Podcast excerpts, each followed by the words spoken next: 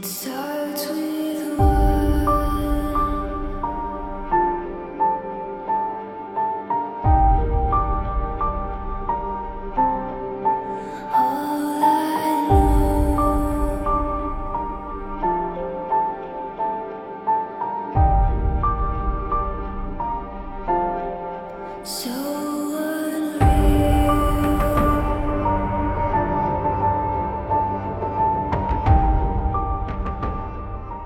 大家好，欢迎来到抓马调频，我是老纪。红楼，哎，郑先生，哎，又是我们仨的节目啊，那因为米勒没吃饭，在旁边点外卖呢。嗯，炫一炫，是 吧？那个今天又到了大家期待的罪恶都市环节，嗯，有很多听友都反映啊，就喜欢老郑讲这个杀人放火的故事，嗯啊，也没拢这一年抓马杀了多少人啊？老郑，我这我一般都救人，对，嗯对，救人于水火，女女人。拉人上岸是吧？哎，大家好啊，这个这个罪恶都市啊，这期呢就跟大家聊一聊一个中国第一悍匪，啊这么大的，我忘了哪个听友给我发的了，啊，这时间太长了，嗯我找了一下没找着，要换手机了以后呢，之前聊天记录没有了。嗯，主要是因为疫情耽误挺多事儿。是，对，这个我先跟大家聊一聊，我们电台的主播呢，每个人呢爱好不一样，是，哎，各有各的兴趣。嗯但我们呢，其实有一个共同的特点啊，就是喜欢看电影。嗯嗯这个今天的案件呢，我们就从一部电影聊起啊。嗯呃，二零二二年有一部电影，它当年呢火热上映啊，是由这个吴彦祖和王千源主演的这个《除暴》。呀，哎嗯这个电影呢讲的是这么上世纪个第一悍匪啊！对中国 那第一悍匪。明白了。啊它的电影呢讲的是上世纪九十年代啊，有个老刑警钟诚，嗯嗯就是王千源演的这个角啊，嗯他受命这个追捕悍匪集团老鹰帮。嗯这群悍匪呢，这个惊天的大案呢，一个又一个，这个训练有素呢，纪律严明。嗯首领呢，张隼，嗯哎，他更是这个屡次啊恶意挑衅警方，矛头呢也是直指这个老刑警的忠诚。哦那未将呢这个老鹰帮捉拿归案呢，这个忠诚带领这个刑警小队一步一步的呢与这个恶势力斗争到底。嗯哎，数年间呢，警匪之间他也是上演了一次又一次的这个紧张刺激的较量。嗯那个悍匪呢也是愈加的这个猖狂，双方呢就是展开了这个殊死对决啊。这个很多网友说这个电影啊，它就是一部快进的这个法制进行时，嗯哎，就是非常的这个节奏非常的这个快啊。嗯，推进的比较快。当然呢，它也是一句玩笑话啊。电影本身的剧情呢，其实还是我觉得有一点拖沓啊。那两个主角呢，这个吴彦祖和王千源演的是相当好嗯，啊，都是演技派啊。都是演技派。哎，嘿，是不是演技派呢？对不对？人家是偶像派 对吴彦祖他这个里边造型也挺帅啊。啊。嗯，那他就是就是那吴彦祖嘛，哎，他已经不没办法再再弄了，我觉得已经。但现在吴彦祖脱发脱的挺厉害啊。嗯，好像是。嗯那其中吴彦祖所饰演的这个角色呀，反派的角色张隼，极其的嚣张啊。呃，为什么说这个电影呢？因为本片这个反派的主角啊，在生活中他其实是个真实存在的人物。嗯哎，这个人呢，就是曾经被誉为中国第一悍匪的湖南人张军。对，嗯哎，这个人呢，他在十年间呢，在全国各地疯狂的流窜作案，非法呀购买手枪枪支达到十五支，有多达呢二十八条人命成为他的枪下亡魂。哎嗯，这个是是够狠。抢劫财物呢，在当年那个年代呀，高达人民币六百多万。嗯。同时，电影《除暴》里的一一些这个镜头啊，嗯。呃，诸如这个友谊商店抢劫案呐、嗯。嗯浦城银行的抢劫案，包括这个电信分局的抢劫案，嗯。这一系列大案要案呢，它是在电影里作为故事的背景出现的。嗯哎，其实呢，这些耸人听闻的案件呢，都有这都个是真实的。哎原型事件作为支撑。哎，大家也喜欢看的可以再看一看这个电影啊。嗯这个电影聊完了呢，我们因为这个案件呢，再聊一个有意思的事儿啊。不久前呢，这个全球知名的这个咨询公司叫盖洛普咨询公司咨询公司发布了全球啊最新的法律与秩序指数的排名。啊。哎，被这个广大网友啊称为这个走夜路指标。啊，就是哎。安全指数呗，相当于安全指数嗯，在这个排名上啊，我们中国呀整体排名第三，耶那还不错呀。哎，成绩相当 相当相当不错啊。前三名。这个排名第一呢是新加坡，哎，啊，差不多，嗯。他们本身呢相相对经济非常发达，嗯。而且国土的面积啊也仅仅相当于我们国家的一个大中型城市。对，嗯排在第二的呢，可能会出乎大家意料啊，是一个中亚国家啊，叫土库曼斯坦。哎嗯为啥它的分这么高呢？因为啊，它长期这个实行这个宵禁政策，啊，啊那你可不，一到晚上不让出来。对嗯他们没有夜生活，晚上十一点以后就老百姓不允许上街了。嗯，那作案时间啊现在还有宵禁，还有宵禁的呢啊，这这个国家也挺有特色啊，嗯呃这个宵禁实行了好多年啊。而这个备受关注的世界第一大发达国家美国呢，哎，它仅仅在这个榜单上排名第三十六。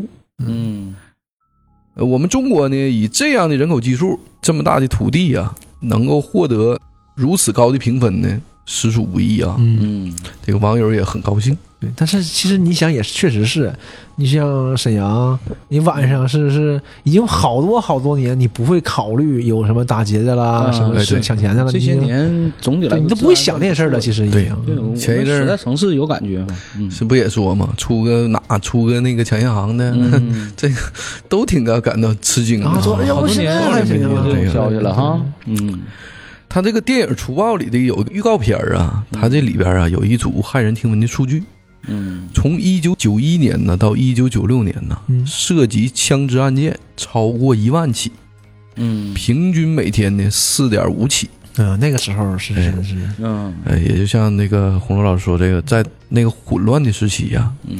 而且啊，现在我忽然一想，跟中国这个这个电商可能也有关系。嗯，都是你现在你兜里都没有钱，对他抢你什么？嗯，他抢你，你给他你给他转微信吗？转完转完，那他除非是要你命，要不他就跑不了啊，有记录了，对？吧？现在很多移民国家，就是你到那个地方旅游，嗯就在最特殊的景点儿、最好的世界上最文明景点儿，你不能兜里揣太多钱，对，嗯很危险的。嗯对。而在那个混乱的时期呀、我们今天的主角，哎，杀人恶魔张军就登场了。嗯哎，也接着就进入我们今天的主题啊，魔王降世。这个一九六六年八月五号啊，张军呐、这个人出生在湖南省常德市安乡县下辖的一个非常贫穷落后的小山村里。哎呦，他二十多岁他就就哎，就就开始了，哎，对得，二十多岁就开始了，对呀、哎呦，就二十多岁就开始了啊。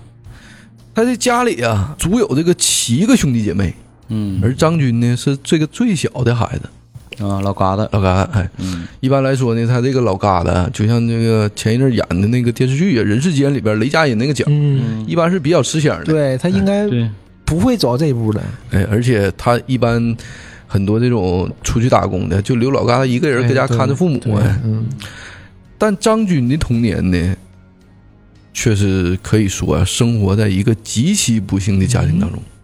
首先呢，张军的母亲呢，她是改嫁到张家的，啊。因此呢，张军与所有的哥哥姐姐们全部都为啊，同父异母的那就差多了，这个兄弟姐妹，这也使亲人之间呢颇有隔阂。嗯。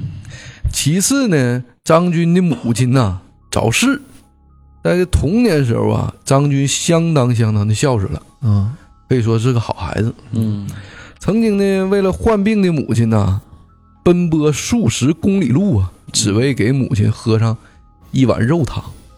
啊，这还是个孝子大孝子。这大孝子啊，嗯可在十四岁的时候啊，他母亲的离世让这个张军本人呢颇受打击。嗯哎，他本人呢也变得愈加的堕落，从上初中开始哎就常常啊与人打架，嗯抢同班同学这个小伙伴的哎这个很多东西啊。嗯有一次他甚至就把这个同班同学的裤子啊都抢回家去了。那这个有点儿有点儿狠了，这个。但他这个地方确实穷啊，也没啥东西。嗯，那你抢走了，你跑不了吗？像我说，你要抢点儿对抢点儿小东西，可能迫于你这个就是威慑，他也不告家长。对，裤子没了，那这这个事儿，他他他还得打油瓶啊，对呀，他这气的这个同学的家长啊，带着锄头嗯找到张军家呀，要回了这个这条裤子。嗯张军的父亲呢，便将其一顿暴揍。对呀，那就挂不住了，这是嗯这个。在那个时代呀，这个物资相对匮乏啊，大家都这个缺衣少食。嗯张军呢，也只能偷抢一些这个无关紧要的这个小物件。嗯，嗯然而，随着时代的变化呢，他本人呢，想要的就再也不是同学的一条裤子这么简单了。哎，由此可见呢，他童年的经历啊，可能对一个人的生活环境呢，对人的性格呢，都影响很大。肯定是有影响的。嗯包括我们之前这个特别流行什么原生家庭什么的啊，对对，本来他就不幸的家庭啊，让这个张军从小就开始变得越发的暴力，甚至啊，他有点享受这个暴力。心里有点变化了。嗯。哎，这种人呢，如果得不到好的教育啊，长大之后呢，大概率会成为这个生活中的人们口中的恶魔。啊。嗯。对，同时，张军和一一般这个学校里这个混混呐、恶霸都不一样。之前我们也聊过一期这个校园霸凌啊，嗯。嗯。张军这个孩子呢，他十分的聪明啊，这个聪明呢是打引号的聪明啊，他不只是随意打骂同学，他还会和这个强壮的同学呀、结成兄弟。远交近攻。哎，嗯，拉帮结伙的，对，这个桃园三三结义，他一起去欺负那些弱小啊、家里贫困的孩子，没毛病，嗯就是谁绑跟谁结拜。哎，找他们去要吃的、喝的或者家里物件，并威胁他们呢，不准告诉家里。嗯哎，这个天下呀，也没有这个不透风的墙，纸呢也包不住火。张军很快呀，成为村子里远近闻名的这个问题儿童。嗯学校里啊，无人不知的这个校园恶霸，家长们都跟孩子说呀，得离这个老张家那小子远点儿嗯啊，不好惹。小小年纪的张军呢，这个时候啊，也就初露凶相。他爹呢，想让他继续读书，但他完全也没有个读书样儿啊，对，混子嘛，小混子不，太想了。终日惹是生非。到高一那年呢，张军彻底的被学校正式的开除了。嗯。假如说呀，这个学上高中哎。还不错呀，其实高一混到高一啊，对呀，他父亲肯定还是想让他念书的。对呀，能上高中，而且那个小小城市啊，对呀，嗯。还是你说这这他能上高中也不错啊。其实不他这个如果说呀，学校是个象牙塔呀，社会呢就是个大染缸，哎，嗯。那出来就完了。哎，那么监狱呢就是一部随你心意那个点唱机。你要想改邪归正呢，你能在这里找到这个安静祥和；你要想继续堕落呢，也不费劲。哎，那也有更加残忍邪恶的旋律与你相伴。哎，这个不幸的是啊，小小的张军呢选择了后者。一九八三年呢，张军刚刚被学校开除，就因为与人动手啊，致人受伤，被公安机关逮捕。嗯但这一年呢，他刚刚满这个十七周岁，十十七岁还是未成年人呢。嗯。那张军呢，没去监狱，去了这个少管所。啊，嗯。在少管所呀，仿佛被打开了新天地啊！完了，他自己觉得之前见识太短了，还跟这帮少管所的小兄弟们一聊呢。这，以前觉得自己还挺厉害的，哎。这一来一看才知道这是差得很远，这个有很多需要学习的地方。天外有天啊，人外有人。哎，他只知道以前呢打架，嗯。哎，偷鸡摸狗，完全呢没想过怎么通过种种手段去积累财富，享受生活。嗯。所以呢，张军在少管所里呢，好的没学着，哎，学会了他人生中最重要的一件事啊，就是赚钱。嗯，搞钱，哎。嗯赚钱呢才是王道。这这跟跟那个企业的怎么的？其实你赚钱没毛病，但是你赚钱的方式就开始手段不一样的，对吧？嗯。哎，这一年呐，距离这个改革开放啊，嗯。已经整整过去了五年。嗯，正式开始的时候了。社会上呢，也开始出现了大量的万元户，对，他们呢开着日本的这个皇冠车，皇冠哎，德国的这个桑塔纳，哎，这些人呢，在酒吧呀、迪厅啊、歌舞厅啊，一夜之间呢，冒出来的这些娱乐场所肆意的挥霍，每晚呢也是出入这个高级宾馆，身边带着都是不同的角色的美女，哎，一掷千金，花天酒地，纸醉金迷，哎，夜夜笙歌。嗯。跟那老鸡鸡张老板儿，这个贫富差距的迅速扩大呀，嗯，让这个整个社会的风气啊陡然转变，金钱就是一切呀。张军呢，他本人也在这个十七岁的时候啊，正是三观形成的重要年龄。对对，嗯其实是在少管所呀，他就学会了这一点啊，钱就是一切。在这个少管所毕业以后啊，除了一如既往的这个惹是生非以外啊，他还顿悟出了打架是没用的，要想办法呢，迅速的积累财富。那我们都知道啊，无本的买卖怎么来钱快啊？对，就得是抢钱。对成年的张军呢，开始四处的抢劫，从小偷小摸到大偷大摸。等到一九九三年的时候啊，又被关了五年的刑满释放的张军，在当地呀、已经是公安机关重点的登记对象了。嗯，这一年呢，九三年也是他第一次亲手杀了人。哎呀，张军呢找到了自己原来的狱友，叫这个小刘，哎，刘宝刚。嗯他问了这刘宝刚一句话呀，说你想不想来一票大的？哎，这个刘宝刚呢，他也不是普通人啊，嗯哎要不他俩就搁这个监狱里臭味相同。哎，对，这个刘宝刚呢也是心领神会，两人一拍即合呀，开始啊私造这个土枪，这个狠呢，并开始策动了一场抢劫。这一年的四月十八号啊，二人呢蒙面来到湖南省常德市安乡县的一个旅社，啊。这里的老板呢是一对曾氏的姐妹，啊，哎，都没有男人。嗯，他们认为呢得手的几率啊更大一点。对，张军呢假装旅客，哎，敲了三声门，语气呢也颇带这个疑惑的假装问路。这俩老板娘哈、一出来哈、也是没什么疑心。对，谁能想到啊？这是，那刚一开门呢，这两个蒙面男子啊，就拿着一黑洞洞的枪口对着他们，哎，嘴里说抢劫，嗯不想死啊，你就把钱掏出来。老板见状呢，他也没见过这种情况呢嗯，大呼救命。这想不到啊，害怕呀，一下子，对这一开门，这枪口就对着脑袋呀对对对，他迅速的关门。而此时啊，笨拙的张军呐、连开数枪。第一次你都紧张，由于啊没有练习过这个连续的射击，嗯嗯在较近的距离下呀，只有一枪命中了对方的肩膀，啊，还有一枪啊榴弹打中墙壁后，反弹到了刘宝刚的腿上，慢，那个自己人崩了还，哎，给刘宝刚腿给崩穿了啊！嗯。两人呢见状，这个也没法抢了啊，啊跑了，赶紧跑了。嗯。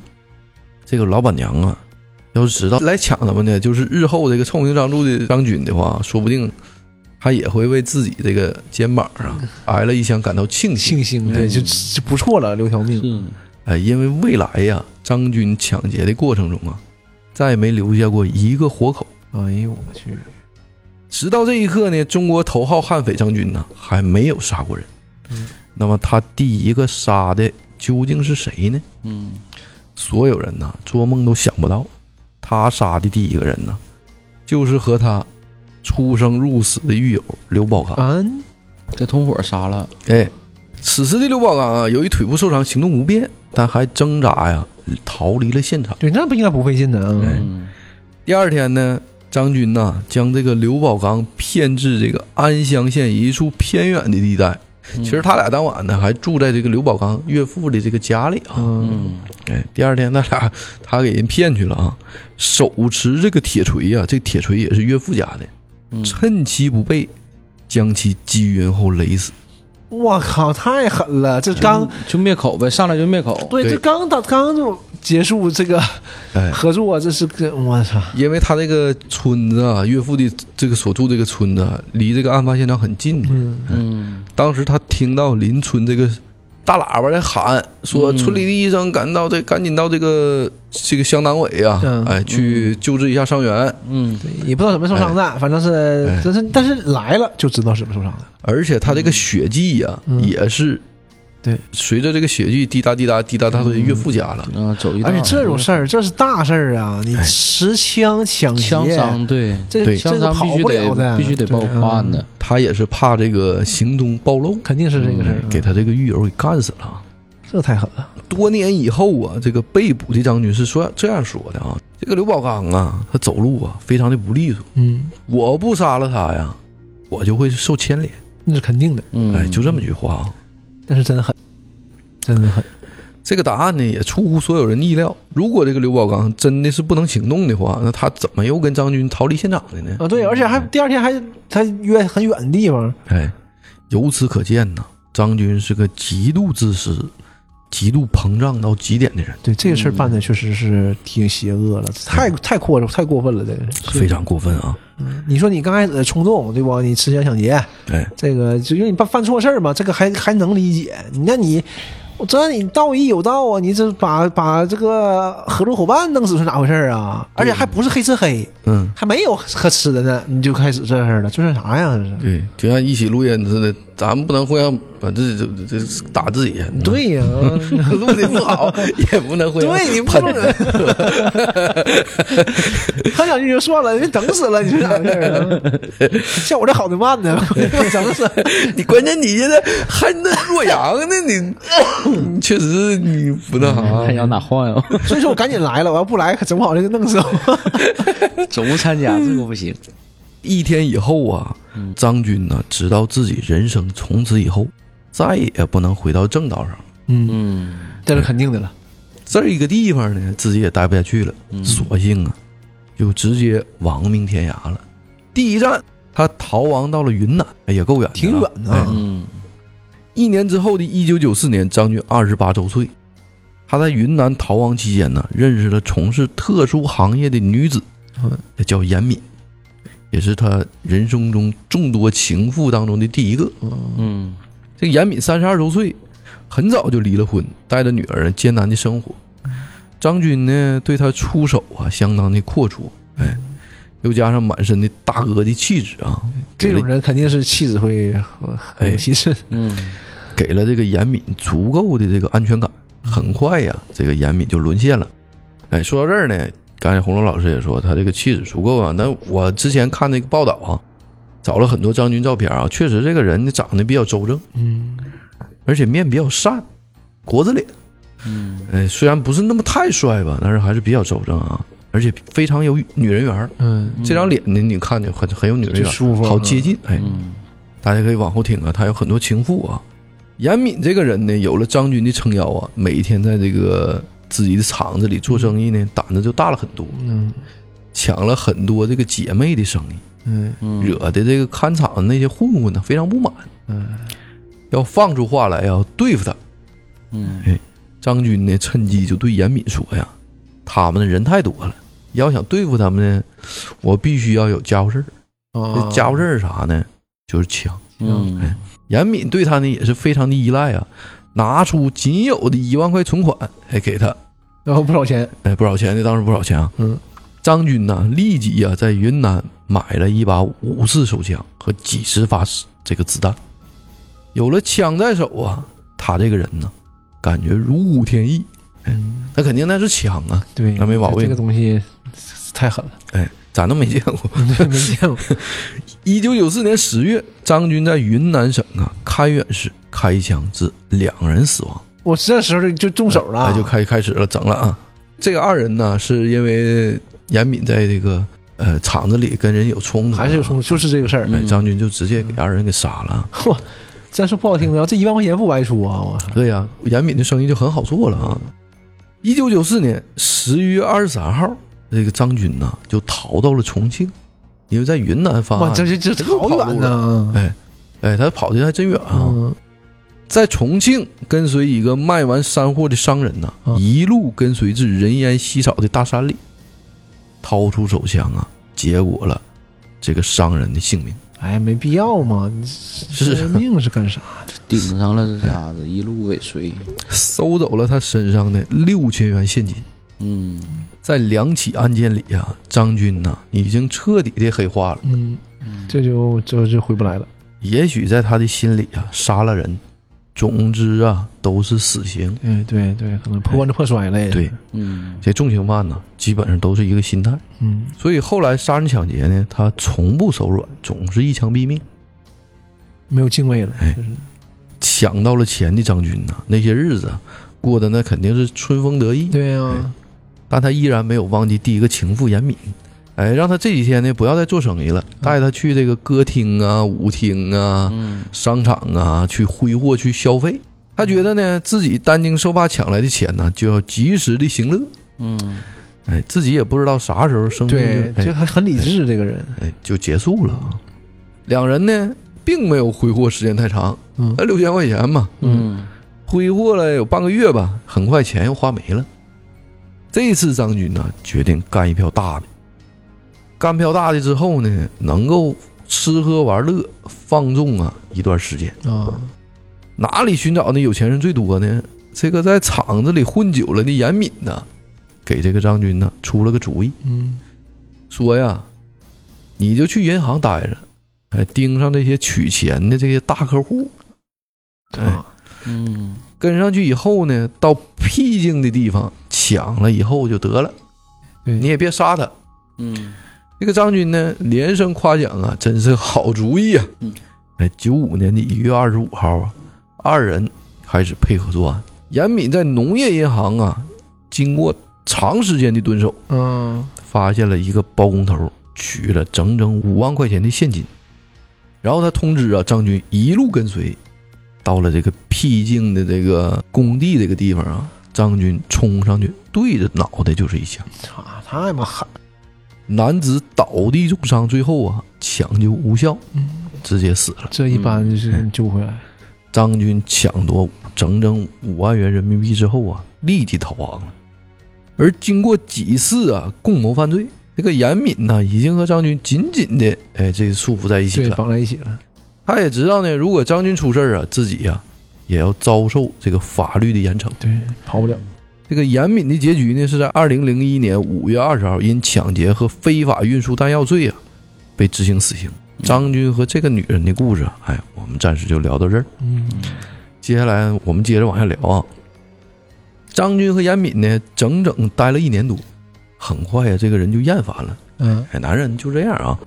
这人呢，不仅本性残忍，还喜新厌旧啊，不，这是不可取啊，哎呀，不可不可取就是喜新厌旧和博爱还不一样，是这意思吧？你们这种死不要沾染这种情绪，就你每一个都是真爱，每每每一个都能嗯都是这样，是不是？始乱终弃不是跟不要跟他你的错，是不是学啊。这个时候呢，他又流窜到重庆了。啊，又回来了，哎，立即呀、在本地发展了一个地下情人，嗯方便以后开展工作。其实这个人呢，他很早就结婚了啊。啊呃，他在当时啊，这个十八九岁的时候，哎，嗯他就逼迫呀自己的同村的这个挺漂亮的小姑娘跟他结婚。啊，哎，他还生了两个孩子。哎，但是在五年的判刑的过程当中，嗯哎，这婚就离了。哎，啊，这次呢，他更加直接高效，到了当地的这个婚姻介绍所啊，嗯找了一个比自己大十七岁的本地女子。我嗯哎，本地女子，哦，叫四十六岁的秦之玉。当时的张军呢，只有二十九岁。嗯等到啊，这个五大三粗的秦之璧出现以后啊，两个人呢，立马看上了对眼儿。我 什么意思呢？婚介所的人都没想到，说大哥你是真要喜欢这款吗？哎你是真爱，是啊，张军能看上秦之璧呀、还是因为啊，这个女人贪婪、胆子大，并且呀、力大无穷。啊，哎，找的是一个 partner，作案的帮手。对对对，这个女人呢是自己以后抢劫的得力助手和强壮的搬运工。嗯，这这个我很不理解、啊。这是用婚姻是不是最坚实的这个契约？这个东西挺有意思。这个四十六岁啊，五大三粗的秦之璧啊，在与丈夫离异之后啊，情感荒芜。张军的到来呀、让她感受到生命中的温暖，哎，还有感情的美好。你想哪都行，哎，你你找个小十多岁的、快二十岁的小伙那肯定还还不错啊，挺不错，小伙儿。哎对对，这肯这开心事儿，天天的呀，是吧？哎，所以张军当时啊，让他干啥他就干啥，毫不犹豫，哪怕呢是犯罪，哪怕是杀人，我操！彻底沦陷了，这是。只要这个张军高兴啊，他从来没有犹豫。你说这个这俩人真是一人秃一头啊！嗯哎，结合到一起都是有原因的啊。一九九五年十二月二十二号，张军呐和秦之璧持枪抢劫了重庆华谊友谊商店沙坪坝的这个分店的黄金柜台。啊，嗯直接抢黄金，哎，他俩之前呢有点事儿啊。张军呢有点钱，给这个姑娘，给这个老姑娘呢去，哎，买了一个项链，啊。呃很漂亮啊，她非常喜欢。哎，结果这个他俩就相中这个是沙坪坝的这个啊就问哎搁哪儿买的？黄金柜台了。那买的，哎，我那还有别的也挺好看呢，哎，对。所以两人就决定就抢这个地方啊。一走一过，哎。哎呦我真嚣张，进这个黄金柜台之后啊，张军没有丝毫的废话，嗯。直接开枪啊，打死了一人，嗯打伤了两个轻伤的。嗯店里的店员呢，也是吓得这个魂飞魄散，对，大多数人呢都是崩溃绝望的大喊的跑了。哎，嗯秦之璧呢动作迅猛的翻过柜台，把这个店里的金首饰啊不停的往这个包里装。嗯贪婪的秦之璧啊，在装完这个金首饰以后，还要去拿玉石，啊，还是张军呐、愤怒的拖着他，才开始啊 撤退逃亡。你说这个女的，哎。多贪婪呢，哎，问题是你那玩意儿卖不出去啊，那个玉的啊，对吧？哎。不好卖，不好出手的，更不好出手了。黄金还好一点，在逃到门口的时候啊，清洁工啊也是好奇打量这屋里的情况。这是哎，听到这响动静有动静呗，嗯。这被张军呐顶着脑袋一枪毙命。哎呦，这是人这就是挡杀人，佛挡杀佛呀，好奇害死猫啊！你们九条命也不够整，哎，这个路上的群众啊也吓坏了，嗯纷纷呢这个跑路回避。张军呢和这个秦志碧啊带着满包的金首饰，直接骑上摩托车逃到了秦志碧的家里。他这次呢共抢夺了价值六十三万的金首饰，嗯我去，哎，又开枪打死了人。张军呢，他也知道自己短时间内啊，肯定是这个出不去了，对风声比较紧。嗯，哎，他在个房间里呀、二人躲藏了很久，直到确定了安全以后才出门。儿过去了，哎，嗯这个张军比较狡猾啊，他基本上每次作案之后啊，都买大量的时事报纸，啊，看看还有电视，哎嗯，分析这个案情。啊他俩呢也是靠这次六十多万这个金首饰啊，嗯当时是有消息啊，是从这个中间人之间出手的，嗯，嗯获利呢将近不到三十万吧。对，可能也就多说了，哎这这就不错了，这就，哎，挣了大头啊。嗯，后来这个中间人也是被张军这个整个集团的同伙啊、嗯给弄死了。哎呀，啊秦之璧呢，依靠这次抢劫来的分来的钱呢，大肆挥霍了一段时间，却也是在挥霍的人生中最后的时刻。嗯二零零一年五月二十号啊，秦之璧因为抢劫罪，同样是非法运输枪支弹药罪，依然被执行了死刑。啊，一起的是吧？哎一起一起的不行了，一次次的成功啊，刺激了张军，让他一次次升级自己的恶行啊，犯的罪呢也是一次又比一次大。在一九九七年十一月二十七号啊，此刻的张军呢、有了自己的团伙，他们持枪抢劫了湖南省长沙市友谊商店的黄金柜台，同样两死一伤。哎呀，抢劫涉案的金额呀，高达一百三十七万。这个大店呢，哎也就是这次抢劫之后啊，因为这个中间人这个差价挣的太太多多了，张军指使这个手下一个新人把这个中间人给弄死了。嗯，哎，他每次入新人呢，就是必须得杀个人，对投名状嘛，哎，投名状，嗯哎，这让他们觉得呢，抢劫金店呢是财富掠夺的源泉。抢劫金额呢，随着他们的贪欲啊，也是节节的攀升，从几万元呢上升到几十万，最后到一百多万。第二次呢，他们更是把这个目光啊盯上了武汉广场的黄金店。一直抢黄哎金，，但这家在武汉的闹市中心呢，人流密集，抢夺逃亡的难度极大。对，这就不好弄，哎，这也是《楚报》里一个经典的镜头啊，哎，一个经典的案件啊。为此，张军呢和他同伙做了这个周密的部署。他首先呢，在武汉广场啊盘下了一家火锅店，啊，这还先租个店，先租个位子，对，也是《楚豹》他们不就个火锅店里天天吃饭吗。嗯然后有了店铺这个掩护啊，他每天呢开始计算人流量，观察周围的情况，踩点儿部署逃亡的路线。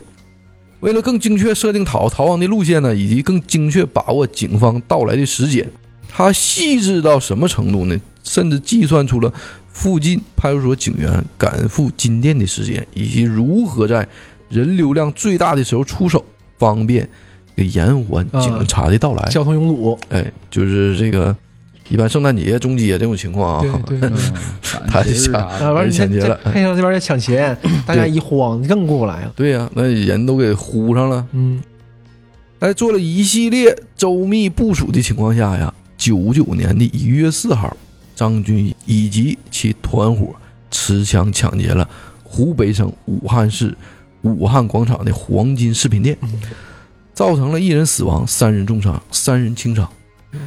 抢夺黄金涉案呢，两百六十四万元。哇，这是太多了。哎，因为啊，经过了一系列详细筹划准备啊，抢夺的过程又模拟过很多次。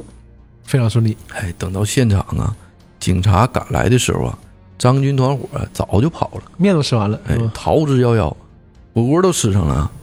他们并没有逃离很远，嗯，就在这个武汉广场边上自己盘下的火锅店里啊，每天吃着火锅，唱着歌，哎，看着警察呀拉着警戒线的搜捕，张军团伙啊得意的大笑。真猛。哎呀，这也是张军人生中最疯狂的一次啊！然而这次的成功啊，再次点燃了张军内心的欲望。他觉得呀，这个几次抢的黄金店呢，已经不能满足他的能力了。嗯，他决定啊，干一票惊世骇俗，做一场轰轰烈烈的大案。这一次干完呢，他就可以一辈子嗯，一劳永逸。抢银行了。哎，然而啊，也就是这一次，才最终啊让他暴露，也终结了他罪恶累累的一生啊。两千年九月一号，湖南省常德农业银行北站的运钞车呀，嗯，缓缓地驶出了江北支行。然后啊，他一路收集这个规定路线上的数十家的银行网点的当天的存款。嗯，对，在收集了其他网点存款呢，运钞车来到了他最后一站北站的分理处。此时啊，这个运钞车上一共装有两百二十四万元的这个巨款。嗯哎，在两千年啊，两百多万可太多了。嗯，而且这是现金呢。对他这个不用说嚣张啊，对呀哎中间人挣不着钱。这个猝不及防之下呀，张军团伙啊悍然出手，从这个后门进来，直接开枪射杀了二十五岁的王平，二十九岁的李静，他们都是这个常德农业支行农行江北支行的员工。啊，我以为押款。尤其这个出纳李静啊，在自知啊必死的情况下，嗯，被歹徒逼迫着打开这个运钞箱啊，用尽全身的力气，把这个钥匙啊插入以后，反转扭断了钥匙。哎呦我哎呦我去，这不容易啊！这是 真是不容易。用这个自己生命啊捍卫了国家财产。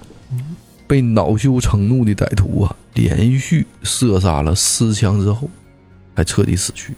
银行工作人员呢，冒死啊按下了报警器，一瞬间呢，警铃大作。那那是哎，歹徒更是疯狂。张军团伙呢，又杀了三十二岁的押运员王建国，对，一般这押运员就很难活下来。三十三岁的银行工作人员肖卫东和二十四岁的银行保卫内科的周军。然后他们杀害了出租车司机刘辉，开着抢辆车哎抢来的这个出租车呀，疯狂逃窜，一路上不顾群众的安危呀，高速飙车逃离，在路上甚至掏出啊这个手枪，枪杀了两名无辜的群众。这是图啥呢？这他妈的是他可能这个人太多挡道啊，嗯他跑啊，他帮帮给人崩死了。这次啊，恶性事件震惊了全国。湖南省当时的省委书记啊叫杨正武，省长啊叫楚波，省委副书记呢老纪，省委省委省委副书记胡彪，哎，常务副省长呢周伯华立即做出指示啊，全力以赴，不惜一切代价，尽快将这个犯罪嫌疑人对，啊这一定逮捕归案。同时，省公安厅啊，经过这个周密的部署啊，全省的公安力量全部动员起来，包括这个益阳啊、长沙、娄底、怀化、岳阳，还有张家界那个所有的精锐力量，在各个路口哎去设卡拦截。那跑不了没个跑。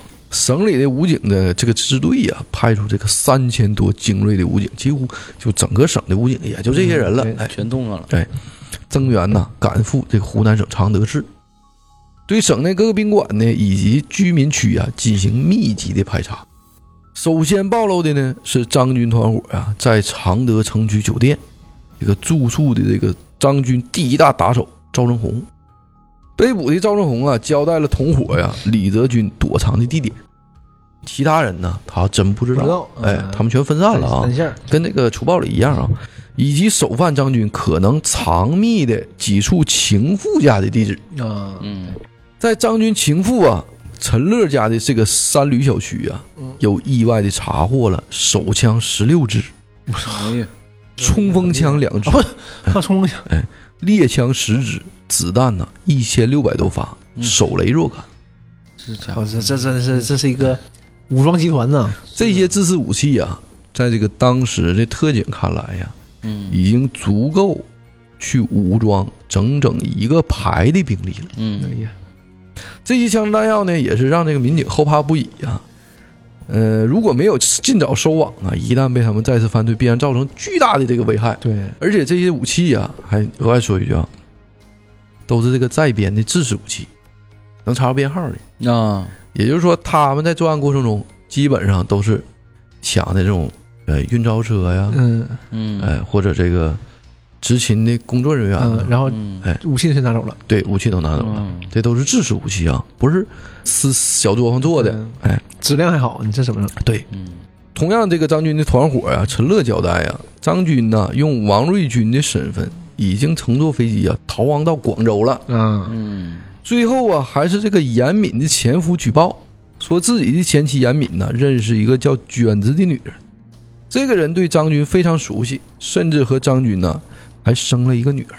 嗯啊，这个严敏的前夫啊，为啥报案呢？因为之前我看那个报道说，这个前夫啊，嗯差点被张军杀了。哎，他们他和严敏在这个舞厅嗯这个挥霍的时候啊，正好遇到前夫和他们这、这帮兄弟了。嗯对面四个人，哎，上来就打起来了。啊啊，然后之后呢，被这个舞厅的这当地的混混给拉开以后呢，哎张军就走了。然后呢，他们还找到严敏的家了。嗯。四个人呢就进去要打他，嗯，这不张军这时候掏出手枪了，啊。哎，这几个哥们儿就 就当场就就全跪下怂了。嗯。对，那肯定的呀，嗯。而且张军这个人呢，他从小啊，在这个初中的时候，搁本地啊，特别有名，练过武术。啊，嗯。当地的这个老百姓啊，称他为这个神腿张，有一手的功夫。对，啊这个本事还挺大的，哎，当地这个小混混呢，可以说是答辩，哎，当地哎没有敌手。有有，底子有底子。有底子，跟老纪小时候练过武术一样，对有底子。耍 耍过大刀。现在也少，这个警方啊，通过外围秘密的调查，嗯。查清了这个叫娟子的真名啊，叫杨明艳。与她在一起的那个男人呢，化名龙海龙。嗯事实上啊，这个人就是张军。警方在杨明案家呢，持续的蹲守了数天，抓到了杨明案。嗯那马肯定就马上开审了啊！嗯审查的过程中啊，最终杨明案也交代了张军这个躲藏的地点，嗯在另一个情妇叫全红艳家的周边呢，警方又再次开始了这个布控。重庆市警方在渝中区观音岩外科医院附近呢，现场抓捕了张军。嗯打开他随身携带的一个手提包啊，嗯里面赫然的装着一把上了膛的五式手枪，嗯一百七十五发子哇，弹这，么多子弹，哎，和一颗手雷。当时呢，在逮捕的过程中啊，张军还说：“哎呀，没想到啊，嗯你们呢行动这么这么快。快啊，嗯我本来呀，看到你们的时候就准备掏枪自杀了。啊，哎，嗯你们确实没给我这个机会。两千年，此刻呀，轰动全国、杀人无数的张军呢，被时任重庆市公安局分管刑侦的副局长嗯。文强，嗯。哎抓了。嗯，文强呢这也是个名人儿，嗯，也是凭借着逮捕张军的业绩呀、对，从此在警界里名声大噪。啊当时呢，还有这么一个民间传说啊，那当时逮捕的过程中呢，张军看着这个志得意满呐，满脸这个骄淫之色的这个文强，嗯跟他说了一句话啊，说你有一天呢，一定会和今天的我一样，嗯。哎你不能控制你的欲望，最终啊，你会和我一样走上这条不归路。哎呀，知知道点啥呀？这些人看的还是准的，就是同类人可能。对，哎，都是说，那个你看他一眼，你就知道，哎，这，就知道了。一样的，一一一套号的。哎嗯恶人最终了解恶人呢，十年之后，文强落马，嗯人们想起这个当初张军对文强说的话呀，哎，说不出的荒诞啊！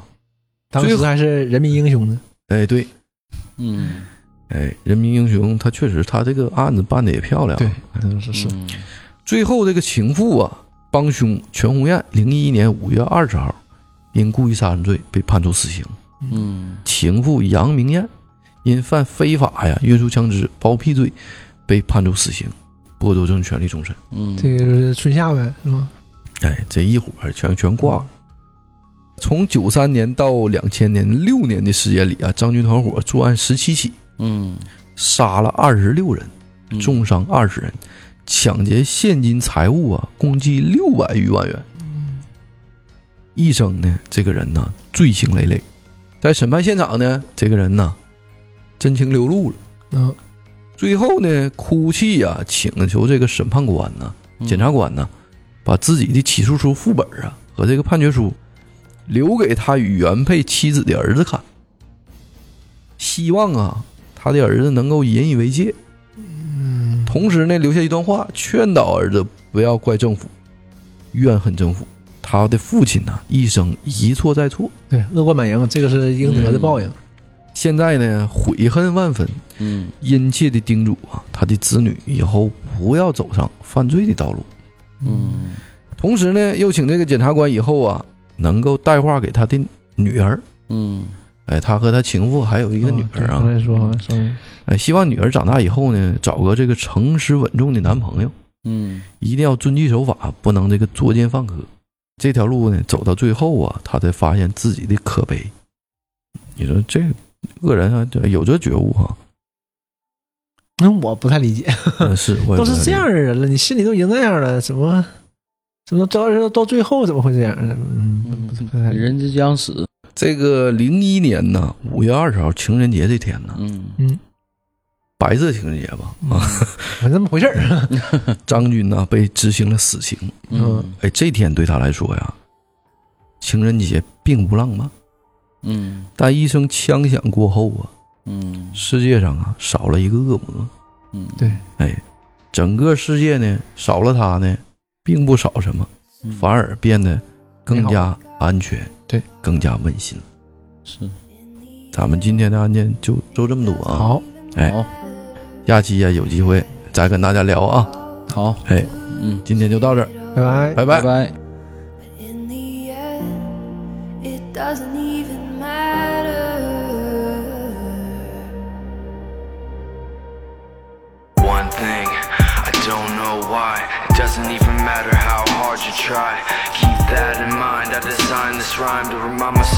Time when I, in spite of the way you were mocking me, acting like I was part of your property.